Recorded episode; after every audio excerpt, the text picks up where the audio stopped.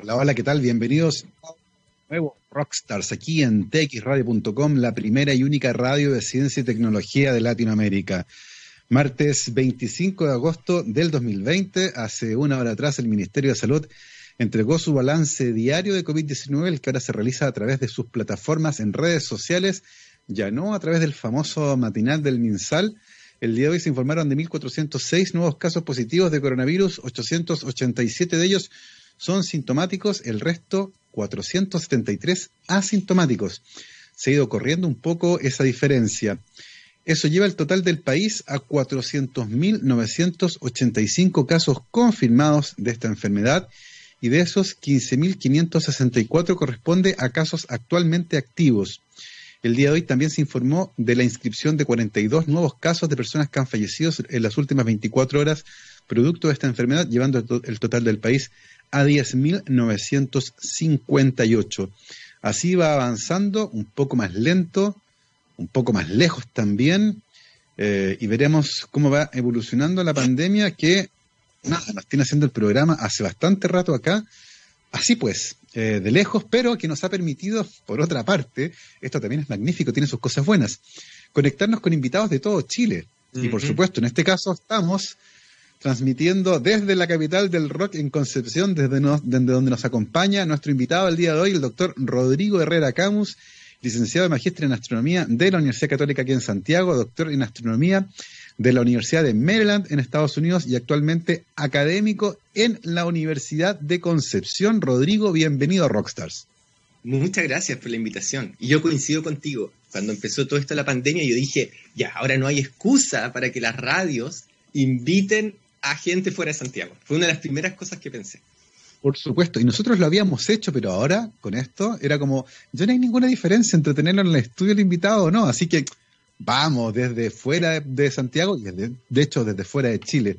Oye, Rodrigo, cuéntanos un poco cómo se está viviendo la pandemia en Concepción. Algo hablamos eh, fuera del aire, pero cuéntanos un poco cómo se está viviendo, cómo ves tú ahí la temperatura en la calle con las personas, cómo se comportan y cómo las ha impactado también en la investigación y en la docencia universitaria.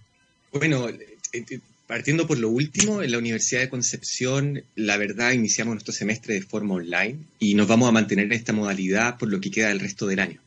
En ese sentido, eh, la universidad ha dispuesto de becas de conectividad y plataforma, entonces la verdad para nosotros como profesores ha sido un desafío, pero también una oportunidad para actualizar nuestras clases y poder empezar a sumar recursos extra y poder enseñar mejor.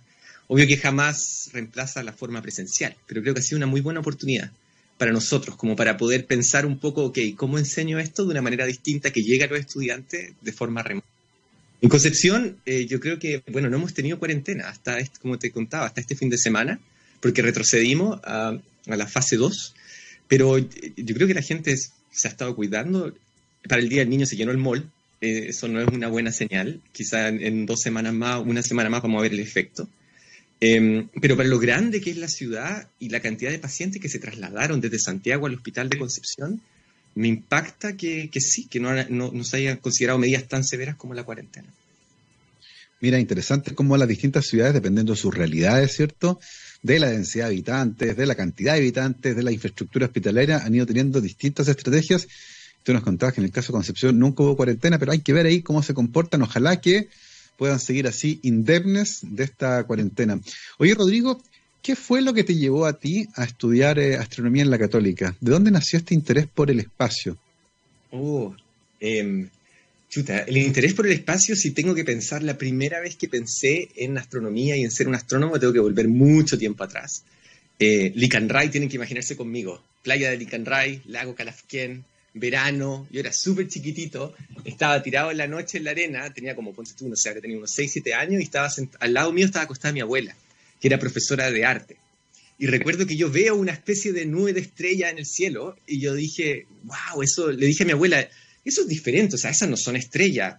Y me dijo, no, Rodrigo, eso es una galaxia. Imagínate cómo me habrá quedado desellado en mi cabeza que todavía me acuerdo que eso, eso, wow, eso es algo diferente, y eran las nubes de Magallanes. Imagínate, están, no son visibles en el hemisferio norte. Yo tengo un montón de colegas del hemisferio norte que cuando llegan a Chile lo primero que quieren ver en las nubes de mar.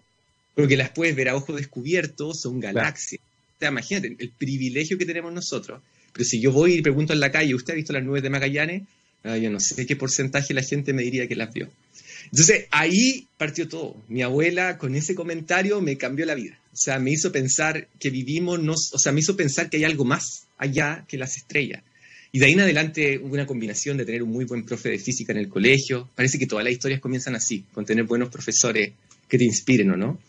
Y, y mi abuela que me seguía regalando libros de astronomía, yo creo que me hicieron de chiquitito pensar, sí, esto es lo que yo quiero hacer, esta es mi, esta es mi meta.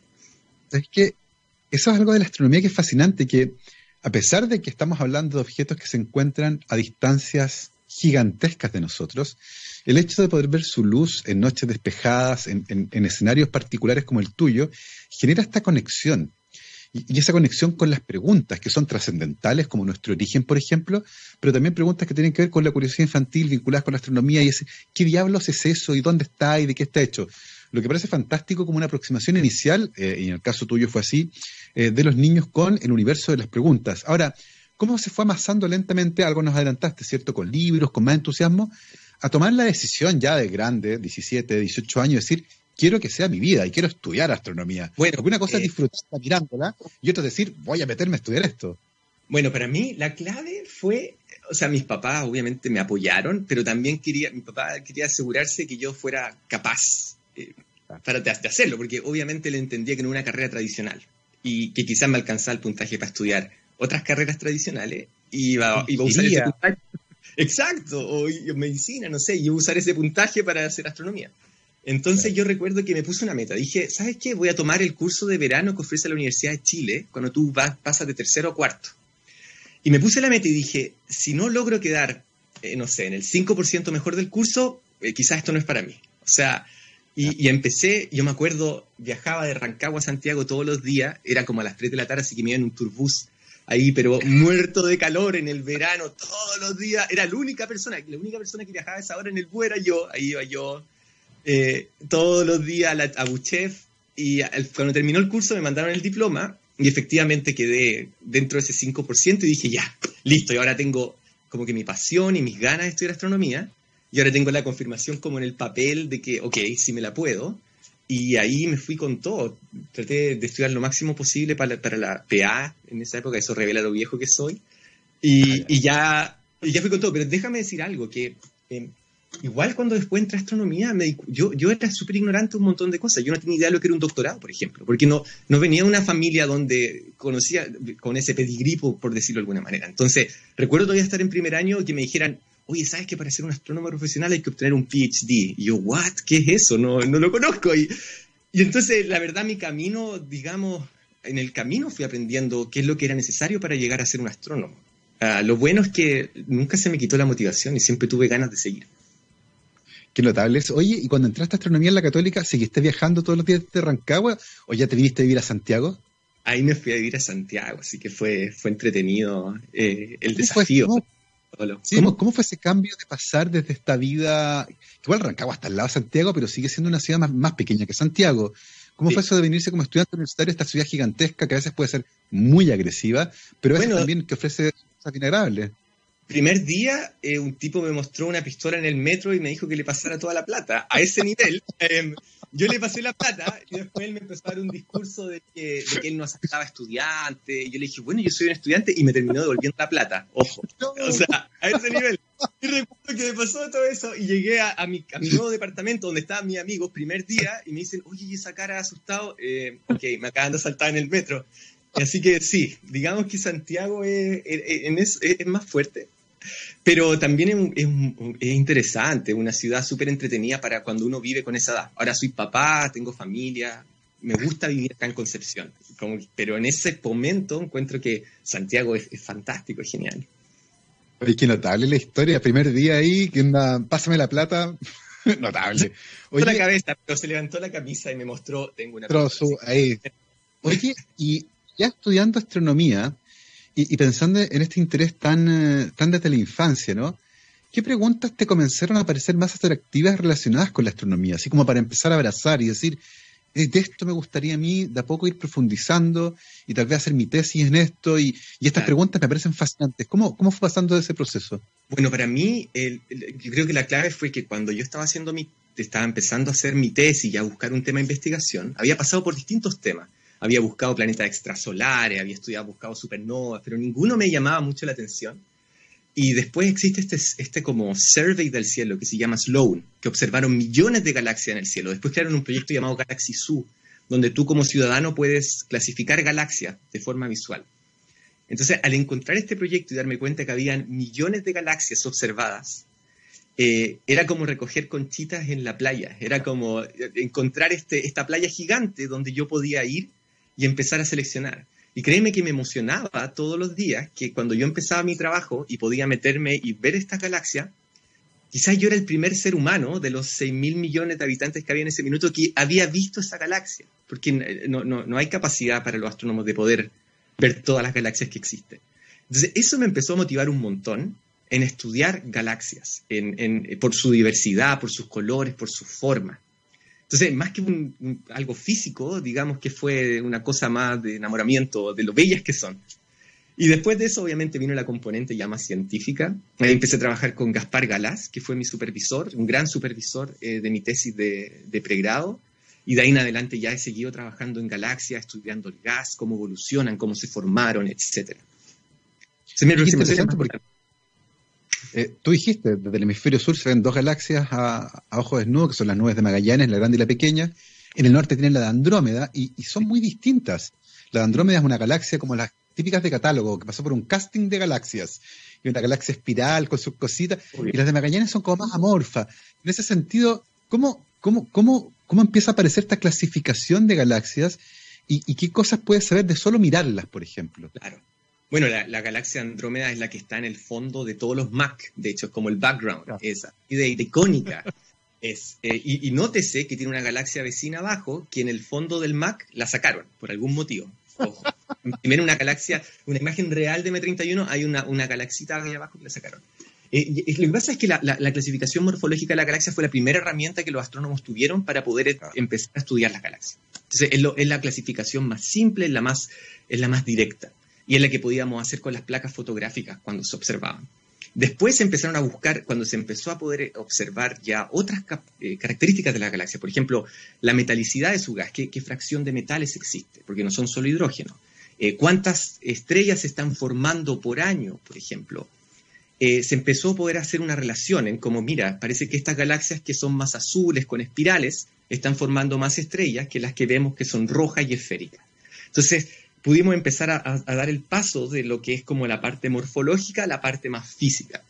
Hoy en día la clasificación morfológica sigue siendo importante, pero ya ha pasado un poco más a un segundo plano, porque tenemos la tecnología para poder estudiar la física de forma más directa.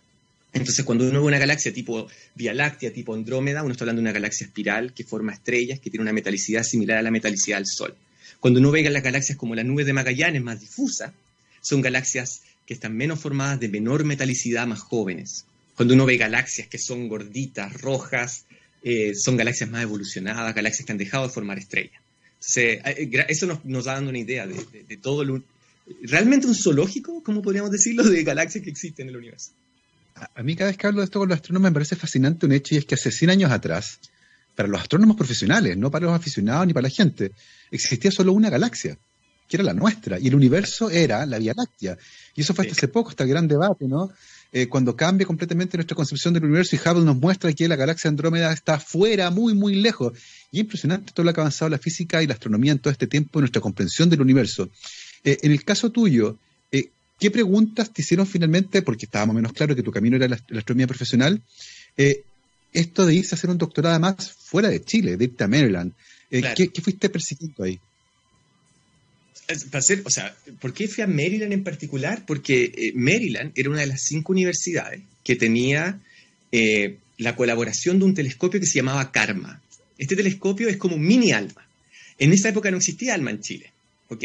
Entonces, toda la expertise, todos los ingenieros, los astrónomos, los científicos que tenían toda la experiencia en, el en esto que se llama la interferometría, que es utilizar distintas antenas para observar el mismo objeto y después en el fondo tú combinas estas antenas para que sea como una gran antena. Eh, toda esa expertise estaba en Maryland y estas otras universidades. Entonces yo me fui allá pensando, ok, si algún día quiero volver a Chile, y ya va a estar operativo ALMA, esto va a ser uno de los, un excelente entrenamiento, una excelente como capacitación y formación. Y de hecho, Karma ya no existe. Eh, la eh, National Science Foundation decidió no seguir financiando ese observatorio, lamentablemente, y muchos de los astrónomos que trabajaban en Karma hoy viven en Chile y trabajan para ALMA. Eso fue, entonces ahí tú ves cómo se va transfiriendo el conocimiento. Entonces, para mí, en Maryland, que era una universidad que yo no conocía antes de irme, pero que empecé cuando empecé a buscar y a indagar, me di cuenta de que estaban súper eh, metidos en este proyecto y fue una excelente idea, porque al final, en ese lugar, tú como estudiante ibas a observar. En Alma tú no puedes hacer eso. Alma es un observatorio gigantesco. Está, la gente que está ahí son profesionales. Acá en, Maryland te enviaban a Karma en el desierto eh, de California, lo cual era muy entretenido porque para llegar tenías que volar a Los Ángeles, San Francisco, Las Vegas. Entonces siempre era un viaje entretenido porque tenías que volar a uno de esos lugares y te podías quedar un día. Así que siempre era bacán poder viajar. Después uno manejaba ocho horas al desierto, al Valle de la Muerte, eh, y te tocaba estar, eh, exacto, Death Valley, y te tocaba estar una semana trabajando en el observatorio, eh, tu estudiante, eh, a cargo del observatorio, y, y ponían una música para decir cada vez que había un error, tú tenías que ir a arreglarlo, y eso era 24/7. Entonces tú te ibas a acostar y empezaba y ponían música mala onda, así como de circo, esa como tan, tan, tan, tan, tan. Entonces eran como, ponte tú, cuatro de la mañana y uno se despertaba y con la música y tenías que ir a arreglar el problema y te ibas a acostar. El punto es que ya tercer, cuarto día, uno se estaba duchando y empezaba, o sea, ya escuchaba la música y, y no, no era. O sea, ya a ese nivel empezaba a entrar en tu mente que que era como terrible, porque era, era, era que uno ya soñaba con esa música. Era, era, así que yo creo que por eso siete días era el máximo. Y sí, no, loco. Fue una excelente experiencia, o sea, fallaba algo en una antena y te mandaban, te decían, mira, aquí hay una foto, abre esta caja, hace esto, aprieta este botón, vuelve. Entonces era, era eso, esa experiencia lamentablemente jamás la podrías conseguir en Alma porque no se puede tocar ni una antena si no eres un ingeniero en el proyecto, pero allá funcionaba así. Y eso fue un excelente entrenamiento para poder convertirme en el astrónomo eh, en, que, soy hoy. Es notable la historia de las antenas, eh, encuentro fascinante. Lo de la música me parece satánico, por cierto. Sí. Eh, a mí nunca se me ocurrió hacer algo así en el laboratorio, poner música para los fallos, pero es una, una muy buena música. Eh, cuéntanos un poco cómo fue la vida, además, en Maryland y, y qué tipo de preguntas estabas intentando contestar en aquella época usando este tipo de instrumentos de karma. Claro, bueno, la, vida en, Maryland es súper entretenida porque está al lado de Washington, D.C., que es una ciudad grande. Yo vivía en, en 16th Street, que es la calle que llega a la Casa Blanca, entonces yo tomaba la micro y donde se acababa el, recorrido era la Casa Blanca misma. Entonces era, era como bien, bien entretenido poder, poder vivir ahí. Está el de Smithsonian, todos los museos gratis, es fantástico. Y, las preguntas precisamente nosotros usamos estos interferómetros para, estudiar el gas frío de las galaxias. ¿Ok? El gas que es molecular, el gas que es neutro. Entonces, ¿por qué es tan importante el gas molecular en las galaxias? Porque es el combustible para formar las estrellas. En el fondo, eh, si tú quieres formar una estrella, tú necesitas una nube de gas molecular, una nube que colapsa y termina formando una estrella. Para poder observar ese gas molecular que es muy frío, estamos hablando 10 Kelvin de temperatura, eh, tú necesitas observar moléculas, por ejemplo, la molécula del dióxido de carbono, y, para eso tú necesitas, en el fondo, esta tecnología de estos interferómetros. La, verdadera pregunta que uno se hace es, ¿cuán eficientes son las galaxias en formar su estrella? Es decir, si tú logras medir cuánto gas molecular tienen y tú logras medir cuántas estrellas se están formando, tú puedes calcular cuán eficiente es en convertir este gas en estrellas.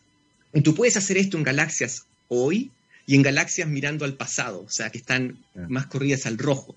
Y tú puedes tratar de entender si es que ha habido una evolución, si es que en el fondo las galaxias formaban estrellas de forma más eficiente en el pasado que en el día de hoy. La respuesta parece es que no, es que la física que gobierna las galaxias a lo largo del tiempo es, es más o menos la misma. Entonces las galaxias han mantenido su eficiencia de formación estelar con la diferencia que en el pasado las galaxias eran mucho más ricas en gas, por lo tanto formaban muchas más estrellas. Eso, quiere decir, quiere decir que igual va a llegar un momento, entendiendo que la cantidad de materia que existe ahí es finita, en que el combustible suficiente para formar nuevas estrellas debería acabarse, ¿no? Y uno debería encontrar galaxias que ya no forman más estrellas, y más aún, el combustible de las estrellas más viejas se va a empezar a agotar, y por lo tanto debería empezar a bajar no solo la cantidad de estrellas, sino que la luminosidad de la galaxia. Eh, ¿Eso es una hipótesis o ya hemos encontrado evidencia de que eso ocurre o debería ocurrir? No, no, tenemos evidencia. La pregunta es ¿por qué? ¿Por qué dejan de formar estrellas? En el fondo, tú tienes que pensar que el, universo es como esta gran red súper interconectada, que parece como una red de neuronas. Y en el fondo, por estos como filamentos, le está, entrando gas a la galaxia. Entonces, entonces, en el fondo, la galaxia está eh, reponiendo su gas constantemente, pero llega un punto en que la galaxia eh, deja, en el fondo, por algún proceso físico, deja de recibir ese gas en el fondo se le acaba este ingreso de combustible y lo que le quedó, con lo que le quedó formar estrella. Entonces la pregunta, entonces eso significa que el universo, cuando en 10 mil millones de años atrás formaba 20 veces más estrellas que hoy, una galaxia promedio. Entonces la pregunta es, ¿qué pasó? ¿Por qué dejó de formar 20 veces más estrellas eh, el universo en, su historia? Y, y, la pregunta es, ¿por qué existen galaxias elípticas hoy? O sea, una galaxia elíptica que vemos hoy, que es una galaxia grande, masiva, naranja, que dejó de formar estrellas, en algún minuto tuvo que formar todas las estrellas que tiene, pero también en algún minuto las dejó de formar. Y ahí es donde viene la segunda parte de mi investigación, que es lo que hago con el telescopio ALMA, que es estudiar los vientos galácticos. En el fondo, al parecer, el mecanismo que utilizan las galaxias para detener la formación estelar es que tú lanzas estos vientos, ya sea porque tienen un agujero negro supermasivo, o porque tienes estrellas que explotan como supernovas. Y lo que hacen estos eventos es expulsar el gas molecular de la galaxia y mantenerlo fuera de la galaxia. Entonces tú lo que estás haciendo es como quitar el combustible de tu auto. Es como que tomar una botellita y le sacar el combustible y tu auto ya no puede seguir andando.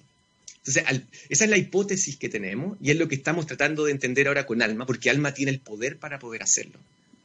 Oye, y si uno lo quisiera traspasar, por ejemplo, a la anatomía humana, uno podría decir que eso es un signo de vejez, en el fondo, que la galaxia, por sus procesos normales de evolución, ha llegado a un momento en su vida en el que ocurren ciertos procesos como la explosión de supernova o la presencia de agujeros negros supermasivos que empiezan a expulsar el combustible hacia afuera.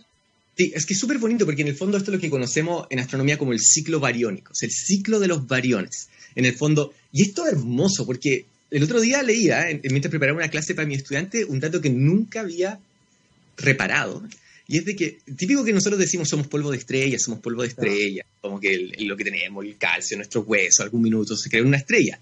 Pues se creó una estrella que después probablemente explotó como supernova, expulsando el gas fuera de la galaxia, se fue a dar una vuelta lejísimo de la galaxia dentro de lo que se llama su halo, para volver a ser acretado, para después formar una nube molecular, para formar una estrella, para formar un planeta, para formar nuestro hueso eso, ese, ese, ese camino que sigue en el fondo eh, los distintos variones, es lo que se conoce como el ciclo bariónico. Entonces, en el fondo, nuestras galaxias, así como existe el ciclo del agua, también van evolucionando por este ciclo bariónico. Y efectivamente, como tú dices, llega un momento en que este ciclo se, se interrumpe, nuestra galaxia deja de recibir gas y con lo que le queda de gas comienza a envejecer.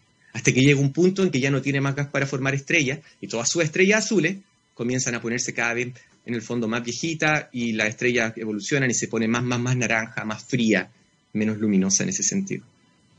Notable la historia de los ciclos bariónicos y cómo nuestros átomos no solo vienen de las estrellas que explotaron, sino que además antes de eso se dieron una vuelta por el universo.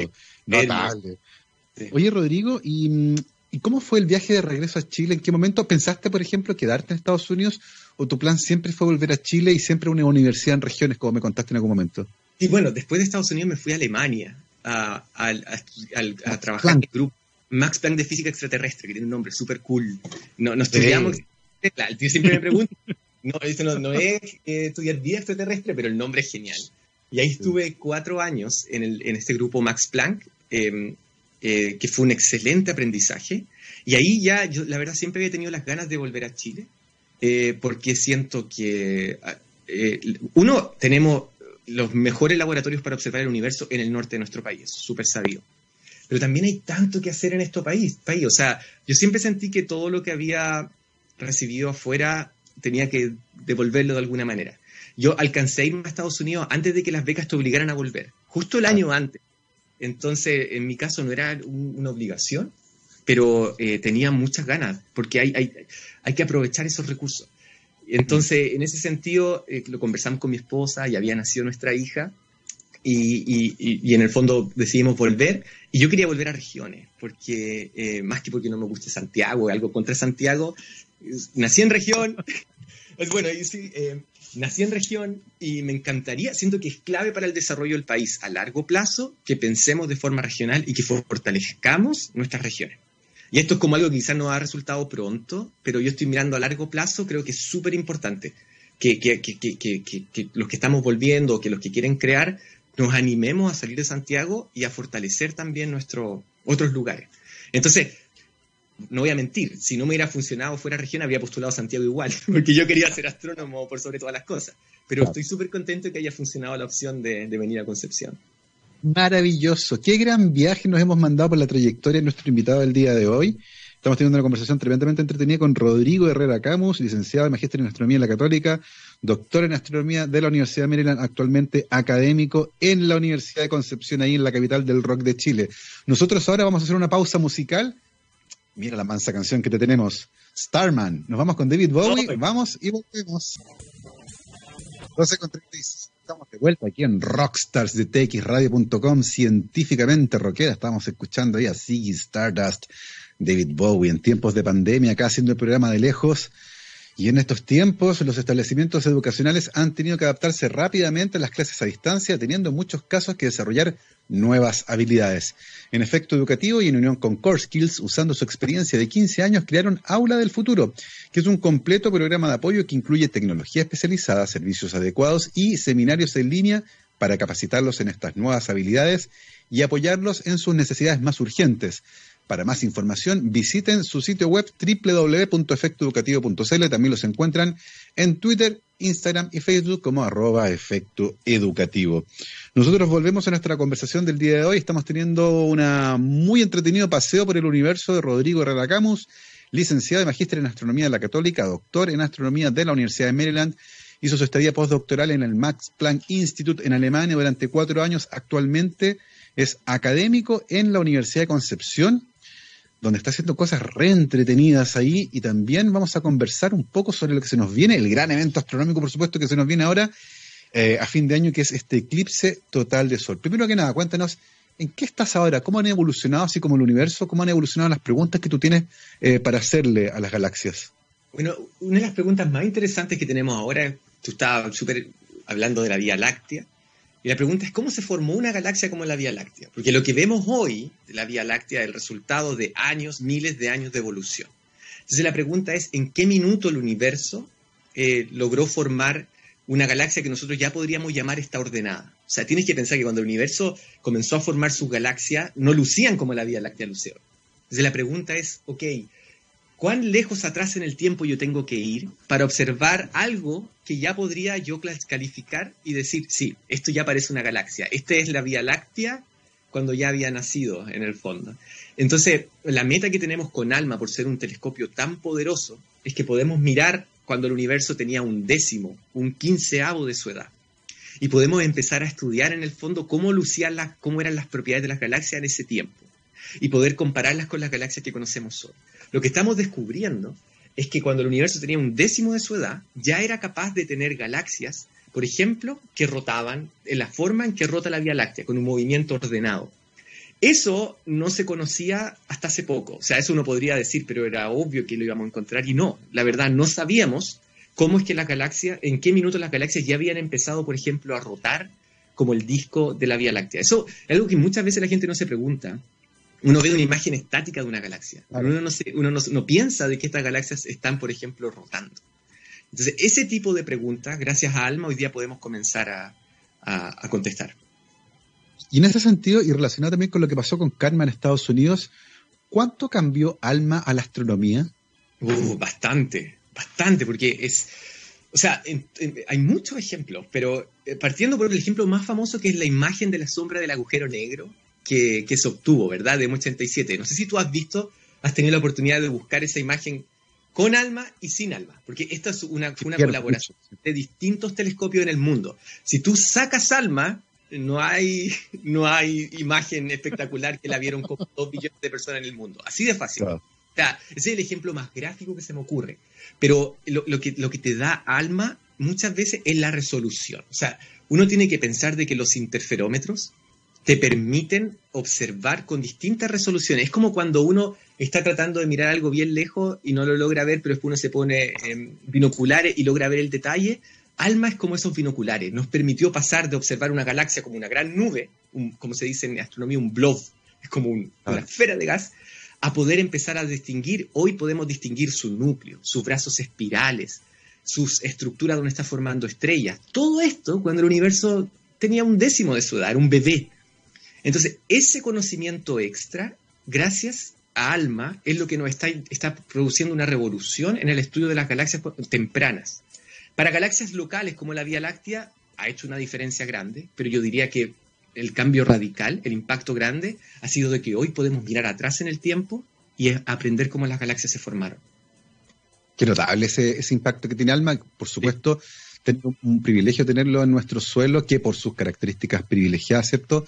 Permite que estos proyectos de astronomía se vengan justamente a nuestro país y nos vinculen con eventos también de público conocimiento, como este famoso imagen de la sombra de un agujero negro, y lo que ocurrió también eh, en julio del año pasado con el eclipse total de Sol que ocurrió en la cuarta región y que vamos a tener de nuevo eh, nosotros el 14 de diciembre en la zona sur de Chile.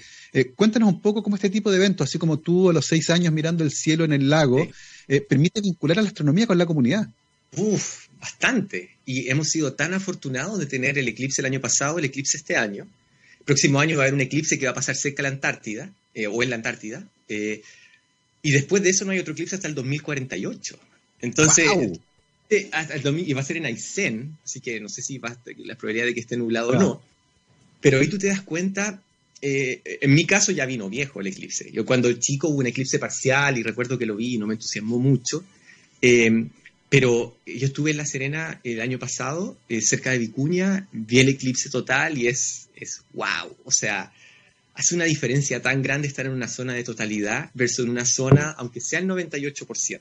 Eh, es un mundo de diferencia. Y lo bonito de los eclipses es que, bueno, cuando fue el año pasado en la zona norte, una zona bastante astronómica, lo lindo del eclipse ahora es que es la Araucanía. Entonces tú puedes hacer la conexión con la cosmovisión mapuche pero también puede hacer la conexión con una región que históricamente quizás la astronomía no es tan difundida o no es tan conocida, porque está súper lejos de los observatorios. Entonces, en ese sentido, el eclipse que tenemos en la Araucanía este año es una excelente oportunidad para poder interactuar con la Araucanía, especialmente con los niños. Y ahí es donde los proyectos que hemos estado haciendo en la Universidad de Concepción, en conjunto con organizaciones como el Par Explora o la Universidad de Chile, eh, han sido súper importantes para poder empezar a empujar ese conocimiento y tratar de llegar lo más posible a toda la Araucanía. Oye, ¿y ese tipo de proyectos qué consiste y, cómo, cómo han manejado? Eh, imagino el cambio en la metodología y en muchas otras de las aproximaciones que tenían, teniendo en cuenta que además ahora estamos en pandemia. Exacto, bueno, cuando nosotros comenzamos este año, eh, cuando escribimos el proyecto el año pasado para postular a fondos, sin saber lo que se venía, creamos un proyecto que se llama Planifica tu Eclipse. Eh, y la idea de este, clip, de, este proyecto era crear una campaña para efectivamente ayudarle a la gente de la Araucanía a poder ver el eclipse de forma segura y dónde verlo. Eh, la idea era visitar todas las comunas de la Araucanía eh, e, Isla Mocha, en la región del Biobío, que también está en la zona de totalidad, con proyectos, con actividades, y eso obviamente se cortó. Así que lamentablemente no hemos podido hacer muchas visitas salvo a la ciudad de Villarrica. Ojalá y esperamos poder eh, retornar nuestras visitas pronto, eh, pero obviamente va a depender de cómo evolucione la situación del COVID-19 en nuestro país. Eh, de todas formas, esperamos que, por ejemplo, de aquí a, principio de noviembre o diciembre podamos comenzar a hacer algunas visitas a algunas regiones, algunas partes de la Araucanía. Ahí tenemos a, nuestros socios de, de, por ejemplo, la Universidad de Chile o del Par Explora Araucanía, con quienes vamos a intentar llegar a algunos colegios. Pero lo que podría decir es que hemos mutado todo el proyecto a una forma online. Hemos creado, hemos puesto todo el énfasis en, nuestra cuenta de Instagram, nuestras redes sociales, nuestro sitio web.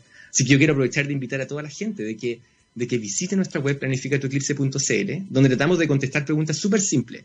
Exacto, ahí está. Uno, ¿cuántos días faltan? Dos, ¿dónde verlo? Y tres, ¿cómo verlo? Y ahí pueden ver el mapa. Entonces, ese es el mapa que muestra la zona de totalidad.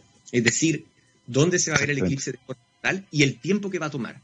Entonces, por ejemplo, la línea azul que ustedes van a ver en el centro del mapa es donde el eclipse tiene su peak, su máximo tiempo de duración, que son 2 minutos 8 segundos. Y eso incluye Teodoro Schmidt, Gorbea, Villarrica, Pucol. Cuando creamos este proyecto, no habíamos dado cuenta de que va a ser súper útil en un Chile en pandemia, porque lo que en el fondo este mapa sirve para que la gente no vaya necesariamente a Villarrica, no vaya necesariamente a Pucón.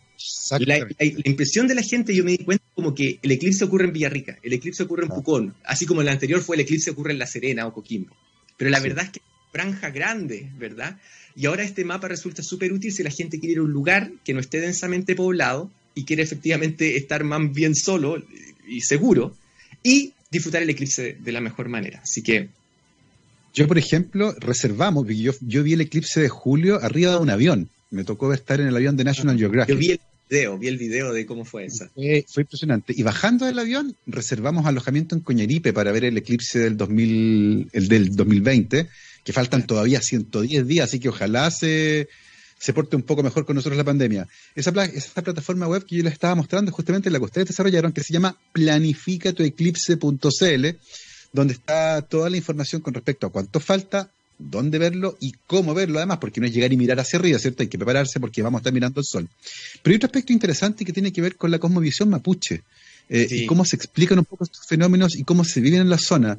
Eh, cuéntenos un poco acerca de eso, Carlos Grave, y por ustedes, cómo, cómo, cómo van vinculando ahí la cosmovisión mapuche del cielo con este mm. evento astronómico. Bueno, esto es una excelente oportunidad. La verdad, yo cuando ya estaba estudiando en la católica me empezó a interesar mucho el tema de arqueoastronomía y después llegué, conocí un profesor de estética en la Universidad Católica que trabajaba en el tema astronomía mapuche.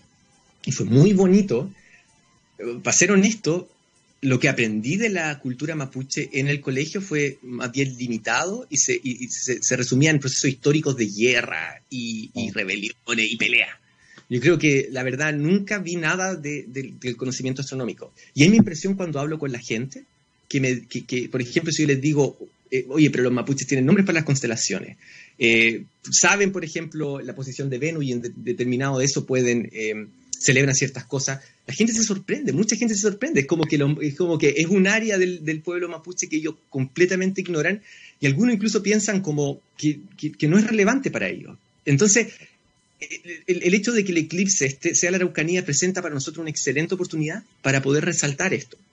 Eh, les puedo recomendar a la gente que en Internet en este minuto están ocurriendo muchos eventos donde eh, expertos, obviamente, en el tema de la cosmovisión mapuche, están compartiendo su conocimiento. Em, incluyendo, por ejemplo, Margarita Canillo, que dio una semana el viernes pasado. Todos estos recursos, por lo de la pandemia, están disponibles online. Entonces, si la gente quiere buscar, créanme que van a encontrar. En nuestro sitio web planificatueclipse.cl tenemos una sección llamada recursos, donde vamos a estar subiendo estas charlas de cosmovisión mapuche. Creamos una categoría especial de cosmovisión mapuche, donde ustedes al hacer clic van a poder encontrar todo este material. Ahora, para los mapuches el eclipse es la muerte del sol, es el Lion Tu, ¿verdad? En el fondo es la luna eh, tapando el sol, el cual muere, y después comienzan rogativas para que en el fondo el sol vuelva a la vida. Entonces no es un evento que digamos de celebración o un evento de que nosotros, así como nosotros los científicos estamos esperando con expectación y alegría, para el pueblo mapuche tiene un significado diferente. Em, entonces, eh, pero también dentro del pueblo mapuche hay distintas visiones del eclipse así que nosotros en este minuto estamos eh, trabajando con algunas comunidades y con expertos para preparar un video que precisamente trate de resumir y, demostrar eh, de la forma más fidedigna el, significado que tiene este evento para los mapuches. Pero si hay algo bonito que ha pasado es que yo he podido encontrar a muchas voces del pueblo mapuche exponiendo acerca de este evento en Internet. Y, y eso es genial porque esos recursos van a quedar, están llegando a la gente y, nos sirve a todos. en este minuto la Araucanía está viviendo un momento bien, bien, bien turbulento y yo creo que se hace más importante que nunca que nosotros aprendamos a conocer al pueblo mapuche como, como un completo. Y, en ese sentido lo encuentro, encuentro que esto es una excelente oportunidad. Absolutamente de acuerdo, porque como dices tú, usualmente se le presenta en el colegio solo como un pueblo de grandes guerreros, pero de su cultura casi, casi nada. Y los recursos que ustedes tienen acá disponibles están muy buenos. Yo les recomiendo la página, está espectacular planifica tu eclipse.cl y ahí, como decías tú, en recursos está Astronomía Mapuche y el Lion 2, que es la muerte del sol. Eh, hay algunas entrevistas, hay algunos videos, así que vayan a mirarlo, dense una vuelta por allá porque está sumamente entretenido para este evento astronómico que nos vincula a todos de nuevo con el universo y que nos permite hacernos preguntas entretenidas. Oye, Rodrigo, además de todo esto, tú todavía estás vinculado con, Alemania, porque eres el líder del grupo asociado al Instituto Max Planck de Física Extraterrestre de Alemania en Chile. Eh, cuéntanos un poco cómo se ha mantenido ese vínculo y, en qué cosas están trabajando particularmente en esa área. Y no, eh, estoy súper contento porque cuando tú eres un, investigador en el Max Planck, que no es de forma permanente, pero tú vuelves a encuentras un puesto permanente en tu país de origen, ellos te pueden eh, ayudar eh, creando un grupo asociado. Entonces ellos seleccionan y tú postulas con el presidente del Max Planck, lo cual fue como wow, pero funcionó. Y, funcionó y hoy día puedo decir de que en la Universidad de Concepción tenemos un mini grupo Max Planck que precisamente se, centra en el estudio del ciclo bariónico de las galaxias. Entonces, nuestro interés, y hoy día eh, tenemos eh, estudiantes trabajando con nosotros, em, que precisamente estamos eh, utilizando observaciones de ALMA y otros telescopios para tratar de entender cómo es que las galaxias, a medida que el universo fue evolucionando, se fueron formando. Y la gracia de tener este vínculo con el Max Planck es que ellos están obviamente trabajando en el mismo tema y el dinero es principalmente para apoyar el intercambio de saber, para poder viajar a Alemania, lo cual no ocurrió este año por estamos Chile está en la lista negra de Europa, no podemos ni siquiera pisar Europa, pero eh, espero que el próximo año cambie la situación. Y este, este proyecto es por cinco años, entonces por cinco años en el fondo vamos a poder traer científicos alemanes a Chile y a la Universidad de Concepción y vamos a poder enviar estudiantes y postdoc a Alemania y la idea es, generar este, este intercambio. Em, el grupo con el que trabajo en Alemania está dirigido por eh, Reinhard Jensel, quien es la, uno de los científicos que midió que existe un agujero negro en el centro de nuestra galaxia observando las órbitas de las estrellas. Mm. Em, así que eh, eh, sí, él, es un excelente científico y esto es una excelente oportunidad también para, para nuestros estudiantes, para nuestros postdocs, nuestros investigadores también, de poder crear esa conexión con Alemania. Exactamente, un ciclo bariónico a escala humana. Esto de moverse de un lugar a otro y moverse. Esa es la idea. Yo tengo tantas ganas de escribir un libro acerca de esto. Van a quitar la idea ahora que lo dije, pero he visto tantos libros de agua, y no debería estar hablando de esto, pero he visto tantos libros del ciclo del agua, uno es niño, te muestra el libro y uno lo aprende, y hay libros para niños del ciclo del agua, pero todavía no hay uno escrito del ciclo bariónico. Así que estoy trabajando en eso. No me, no me roben la idea, denme hasta, hasta diciembre por lo menos para escribirlo. Ah, yo, de hecho, creo que un gran título, no, nombre para una banda, por ejemplo, ciclo bariónico, o para un eh, título de una novela, eh, los ciclos bariónicos de no sé qué, suena, suena cototo, suena contundente. Eh, Puedo decir algo, tú sabías que el otro día también, para el eclipse, eh, ¿sabías tú que The Dark Side of the Moon de Pink Floyd casi no se llama así? Porque hubo otra banda que sacó el Dark Side of the Moon y por ende le iban a poner Eclipse. Entonces ese álbum estuvo así de cerca de llamarse Eclipse, lo que obviamente habría sido súper entretenido para los que vamos a ver el eclipse ahora en, en la Araucanía, pero le fue tan mal a la otra banda con su Dark Side of the Moon, exacto, le fue tan mal a la otra banda que al final le terminaron, terminaron usando el nombre igual. Así que hay dos álbumes, Dark Side of the Moon. Ese es el de verdad. Sí, pues este es, el de, este es el de Pink Floyd, que está acá y que me, acompaña de vez en cuando en las tardes acá en, la casa. cerca de llamarse Eclipse. Ese, y es una, una, de las canciones, una de mis canciones favoritas, por cierto, del álbum. Oye, Rodrigo, cuéntanos un poco qué, preguntas interesantes están emergiendo en, en, tu área de investigación Em, y, hacia dónde va un poco encaminado tu trabajo a partir de este punto? Bueno, las preguntas más interesantes que tenemos ahora es, ¿dónde, ¿cuáles fueron las primeras galaxias? En el fondo, ¿cuán lejos podemos mirar atrás en el universo para descubrir cuáles fueron las primeras galaxias? Generalmente el término primera galaxia se define como la galaxia más lejos que encontraste. Entonces, está dada por las observaciones. Cada vez vamos empujando un poquito más. Pero hoy, gracias a la combinación de ALMA, y en el futuro, no sé si has escuchado este telescopio que se llama el James Webb Space Telescope, un telescopio de la NASA que es el sucesor de Hubble, de alguna manera, que deberían haberlo lanzado como cinco años atrás, todavía no lo lanzan, y ahora con el COVID se retrasó de nuevo, pero eventualmente va a volar. Em, vamos a ser capaces de empezar a mirar cada vez, cada vez, cada vez más atrás. Las simulaciones, las teorías predicen a un determinado redshift o corrimiento al rojo o edad del universo donde deberíamos haber observado las primeras galaxias, donde deberían existir. Entonces ahora nuestra meta para los que hacemos observaciones, como en mi caso, es utilizar estos telescopios como ALMA o el James Webb para ir a la casa de esas galaxias, ver si efectivamente están ahí. Y una vez que las detectemos, poder estudiar cuáles son sus propiedades, en el fondo, cuán diferentes son de las galaxias que observamos hoy.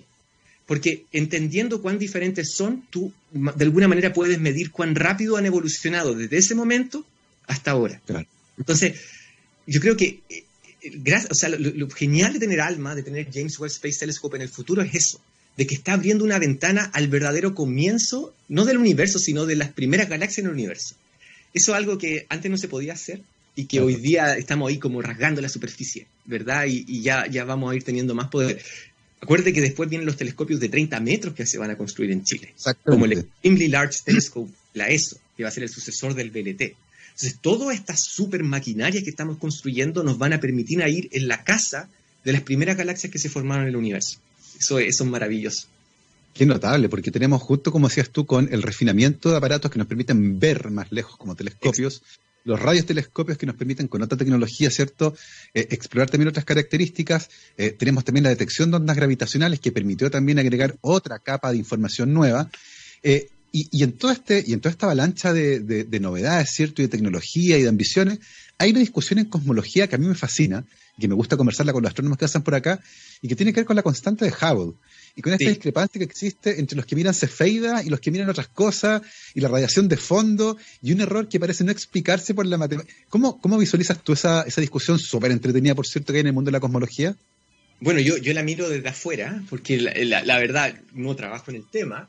Me, me influye, eso sí, porque para calcular la distancia de todas mis galaxias, por muy lejos que estén, yo necesito usar la constante Hubble. Entonces, por ejemplo, anoche estaba terminando de escribir un paper y estaba escribiendo ese típico párrafo. En este paper asumimos una constante de Hubble y pensé, wow, o sea, uno lo tiene que anotar porque tienes que contarle a los otros astrónomos qué asumiste para que ellos puedan reproducir tu experimento. Entonces, uno pone 70 y, eh, kilómetros por segundo por megaparsec, por ejemplo, y lo deja ahí anotado. Pero obviamente esto es una, una pregunta súper interesante. Los distintos métodos están eh, sujetos a distintos tipos de incertidumbre, distintos tipos, son, son distintas formas de medir. Em, pero, pero claro, es súper interesante de que aun cuando tú eres lo más cuidadoso posible y tratas de hacer tu medida aún de la, de la forma mejor y más precisa y libre de error, aún puedes encontrar discrepancias que muchas veces pueden ser la puerta a entender de que quizá el modelo que estamos asumiendo del universo necesita modificaciones o necesita ser adaptado. Entonces, a veces es necesario llegar a conseguir este nivel de precisión porque la discrepancia se abre una puerta para nueva física, para nuevos modelos, para nuevos universos, ¿verdad? Así que yo, honestamente me preguntaba, ¿es necesario que sigamos construyendo mejores telescopios para seguir refinando el error en la constante Hubble? Era una pregunta que me hacía como estudiante. Hoy en día creo que, creo que es importante creo que esto es importante sobre todo cuando se encuentran estas discrepancias, porque nos pueden estar diciendo, diciendo algo importante acerca del universo que no conocemos. Exactamente, que una, una discusión, por cierto, muy, muy bonita que yo he seguido eh, muy de cerca. Oye, cuéntanos un poco también, y para ir cerrando la entrevista, hay un grupo de astronomía muy interesante en, en la Universidad de Concepción, eh, con investigadores de varias partes del mundo, que se ve muy entretenido. Eh, cuéntanos cómo está ese grupo, en qué dirección va, si van a seguir creciendo, ¿cómo ves tú esa área en particular dentro de la universidad? No, o sea, yo encuentro que estamos, estamos bien. Yo patudamente digo eso porque acabo de llegar, entonces todo el trabajo lo han hecho los otros que estaban antes. Pero ya que este equipo me pongo la camiseta y puedo, decir con de que, de que eh, está súper bien. O sea, en la Universidad de Concepción se, se siguen distintas líneas de investigación que van desde eh, cefeidas, por ejemplo, y una de las mediciones más precisas que tenemos de la distancia a la nube de Magallanes es en base a investigación hecha por los astrónomos de la UDEC, hasta eh, Galaxia Alto Redshift, instrumentación. Eh, nuestra universidad tiene un laboratorio que es dirigido por Rodrigo Riz, en el que se desarrolla instrumentación astronómica, eh, mucha computación. Tenemos lo que es nuestro supercomputador Cultrun, que es uno de los computadores más potentes que existe en Chile para hacer simulaciones de astronomía. Y tenemos la componente de agujeros negros dirigida por Neil Nagar, que imagino que debe ser un nombre que ustedes conocen bastante bien. Entonces, hemos estado, se, está armando un equipo de gente joven, eh, quizás algunos no tan jóvenes, pero en su mayoría jóvenes, que estamos trabajando en formación estelar, en astroquímica, en simulaciones, tratando de atacar el problema de, la evolución del universo desde distintas avenidas. Entonces, eso combinado con un hermoso campus, como es el campus de la Universidad de Concepción, yo creo que es una muy buena alternativa para aquellos que quieran estudiar astronomía, eh, de considerar la Universidad de Concepción como una buena opción. Créanme que no se van a arrepentir. Exactamente, una gran universidad, como dijiste tú, un gran campus abierto además y conectado con una ciudad que es maravillosa para estar y vivir. Estas cosas de la física, ¿no? Se nos pasó una hora volando. Oh, qué rápido. Son las, 12.59 y hemos tenido una conversación tremendamente amena y entretenida el día de hoy con Rodrigo Herrera Camus, licenciado y magíster en astronomía de la Católica, doctor en astronomía de la Universidad de Maryland. Estuvo cuatro años en el Max Planck Institute en Alemania en Garching y ahora volvió a la Universidad de Concepción, donde es académico, actualmente liderando también el grupo asociado del Instituto Max Planck de Física Extraterrestre de Alemania en Chile. y estuvimos conversando sobre galaxias, su evolución, el universo y el eclipse en el sur del país. Rodrigo, ha sido un gran, gran viaje, una entrevista bariónica. Muchas gracias por tu tiempo. Sí, nunca lo había pensado así, una entrevista bariónica. Suena demasiado bien eso. Excelente, Gabriel, me encantó. No, gracias a ustedes por la invitación, lo pasé muy bien. Ha sido un placer. Le damos las gracias al otro Gabriel que está en los botones llevándole el programa a todos ustedes. Yo me despido y como siempre aquí nos vamos con el All You Need Is Rock en TX Radio, científicamente rockera. El día de hoy nos vamos con el especial de una hora con la banda británica Blur. Y ni más ni menos empezamos con The Universal. Que estén muy bien. Hasta mañana. Chao, chao.